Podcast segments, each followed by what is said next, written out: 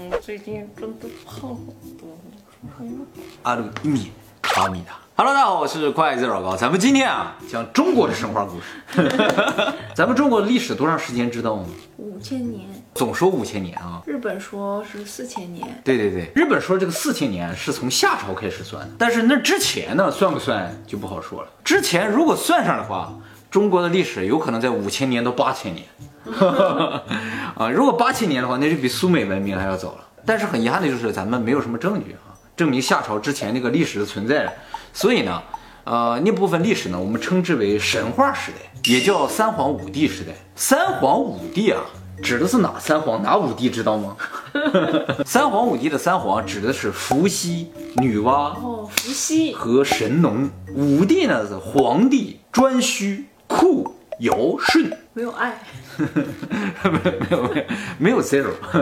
那么我们又说黄又说帝，那黄和帝有什么区别？知道吗？不知道。黄啊，其实呢就指的是天神。神。对对，黄黄。帝呢？帝就是地下的那个统领。不是那个帝啊，帝啊是仅次于天神的存在。再往下叫王。其实从外星人理论来说了，黄啊就是外星人，帝啊就是外星人与人类的混血。王呢，就是人类真正人类的首领，所以中国古代对于这个皇帝还有王的这个区分呢是很明确的。但是后来为什么咱们那些皇帝都叫皇帝皇帝？为什么？是后来啊，皇和帝都已经不存在了，然后人类的王就为了彰显自己和以前的皇和帝都是同等高大的，所以称自己为皇帝。从这个称谓上也能感觉出来啊，神这个东西啊。其实，在中国古代历史上是确实存在过一段时间的。可是从各个国家的历史上看，好像都存在过一段时间。哎，没没错，后来就不存在了。哎，所以中国这个神话历史啊，和那个苏美王表是很像的。苏美王表一开始也都是一帮神嘛，统治完了之后，渐渐渐渐的变成人了，寿命越来越短。哎，对对对，中国这个三皇五帝的说法不是咱自己数出来的，是古代的书上就说以前叫三皇五帝，八个人统治了中国几千年。但具体多长时间没说，但如果真的是四千年，那么八个人统治了四千年，一个人至少再统治个五百年了，那么寿命得相当的长。那咱们的那个天神和他们那时候的神是一种吗？中国所描写的这个古代的神话啊，究竟是中国人的神话，还是世界人的神话？就很想知道，很想知道。我今天就告诉你，他们是不是一伙人啊？三皇里边这个伏羲啊，是女娲的哥哥，他俩是兄妹，但也是夫妻。哎，你不要觉得这很奇怪，像咱俩的关系。这个还有上回拍那个照片，他们说是你的脸，说我这个地方宽啊，长得像吗？可是其实就是角度问题，我脸本身就是挺宽的。其实我脸是很窄。说这伏羲啊，身上长鳞片，女娲是蛇身啊。是我最害怕的，就是长了人的脸，那不就有点像美人鱼的感觉吗哎，对对，特别像。下面有鳞片。这两个人呢，两条蛇盘在一起，长得几乎是一样的。他俩既然是兄妹，那是同一个物种的可能性是很大的。嗯。伏羲手里拿一东西，什么东西知道吗？钟。这个是个矩。女娲手里拿的就叫规。筷子。规矩啊。圆规和方矩。光明会啊。光明会就是一个圆规和一个方矩啊。哦，真的？对呀，而且它俩盘在一起，你有没有感觉你见过这个图形图案？布鲁咖喱，布鲁咖喱，爱马仕，那个艾马仕其实是个神，这个神手里拿一双蛇杖，就是一个杖上盘两条蛇。爱马仕有这样这种标吗？不是，你那个买的包啊，或者是皮具的那个爱马仕啊，它的创始人他就姓这个姓儿。哦哦，巧合。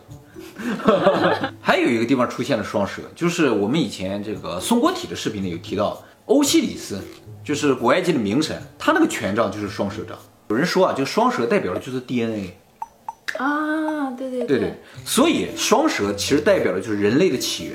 那么这个女娲和伏羲也正好就是中国神话里提到的，就是人类的起源，因为女娲造人，造人对，所以它又是这样一个双蛇的形态出现，就感觉和外国这个历史啊。非常贴切，也就是说，古代人很有可能知道生命是如何产生的，人类是怎么来的啊，所以才把这些东西都画成这个样子。我刚才说了，这个伏羲和女娲既是兄妹又是夫妻，为什么会产生这种情况呢？你觉得？对呀，在古代啊，有一种情况会产生这个结果，就是一定要娶自己的妹妹，那就是为了血统的纯正。他俩如果是外星人，那就完全能够理解，因为他们不想和地球人通婚，他们为了保证自己血统的纯正，所以才出现了哥哥娶妹妹的情况。这个事情呢，一直延续到古埃及，古埃及的这些皇室啊，都是自己内部通婚的。为什么？就是为了保证他们血统纯正。他们认为他们是神的子子民，不能和人去通婚。通婚的话，血液就不纯正了。从这个传统中也能看出来，就是说，古代的这个帝王确实和人类他不是一个物种。那么这么一说的话，你不就觉得他俩结婚就很正常了？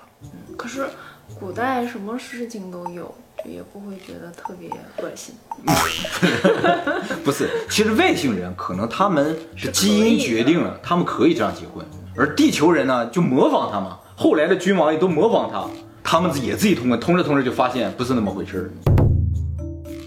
女娲呢总共干了两件事，一个是造人，一个是补天。在中国最古的文献里面记载的女娲造人，根本就没说她是怎么造的，也没说她用什么造。不是甩泥巴吗？这是后来的书里边出现的，也就是说，有可能是后来作者的一种猜测，说是女娲呢用泥捏人，捏着捏着发现捏的速度太慢了，于是呢拿一个柳条蘸点泥一甩，啊就甩出一堆人来。所以一开始捏的是富人，一甩出来的都是穷人。我们是被甩出来的我们是被甩出来的。女娲造了人之后呢，又创造了叫婚姻，让人啊可以自行繁衍，所以女娲呢就是婚姻之神。生育之神，那么在圣经当中啊，对于造人的过程也没有具体描述。嗯，就是上帝一下就造出了亚当和夏娃嘛。嗯，女性叫夏娃，对不对？她和这个女娲的名字很像，夏娃也是人类之母。嗯，女娲也是人类之母，她俩的名字还有点像。有些人就说，其实他俩就是一回事，但是地位是不一样的。在中国神话里，这个女娲是神呢。而在圣经里边，她是被神造出来的人呢。女娲补天这事儿，在古书里边也有好多版本。那有一个版本呢，就说是这个火神和水神打架，这俩神为什么打架不知道。结果你猜谁赢了？水神赢了。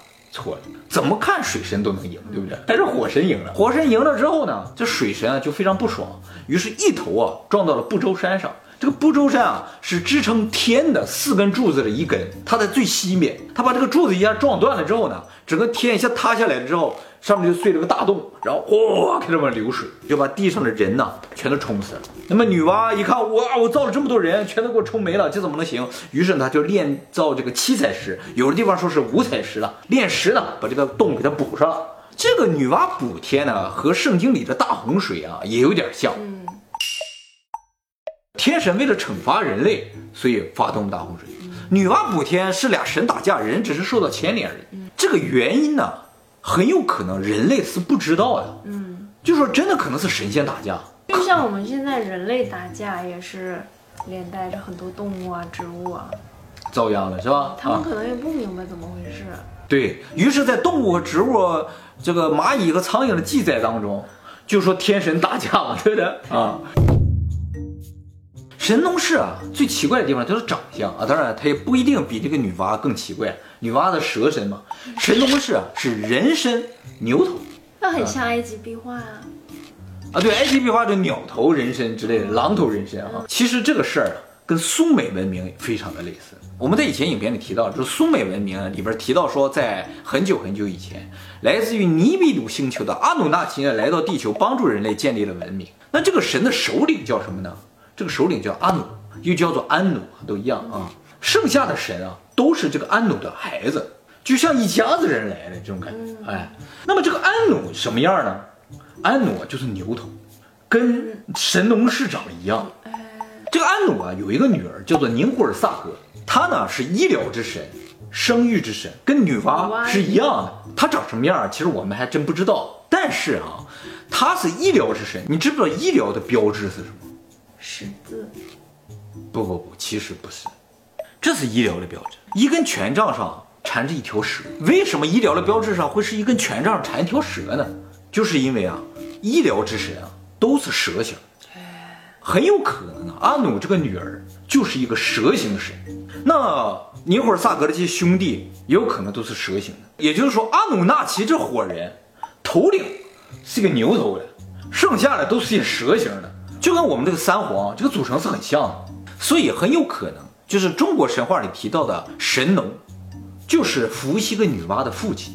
他们呢，也正是苏美文明提到的阿努和阿努的孩子的这么一个形象，是一回事儿。那么相隔这么远的中国古文明和苏美文明，他们之间为什么会有一个非常类似的神话体系呢？难道这真的只是偶尔的巧合，或者说真的是以前发生了这些事情，只是各个地方的人都记载了同一个事情而已呢？夸父的夸是高大的意思，父是男子的意思。高富帅，对对对，你喜欢什么样的？我喜欢方脸的夸父。那很好。那么这个夸父啊，就是巨人。关于夸父为什么要追太阳这事儿吧，有两个版本。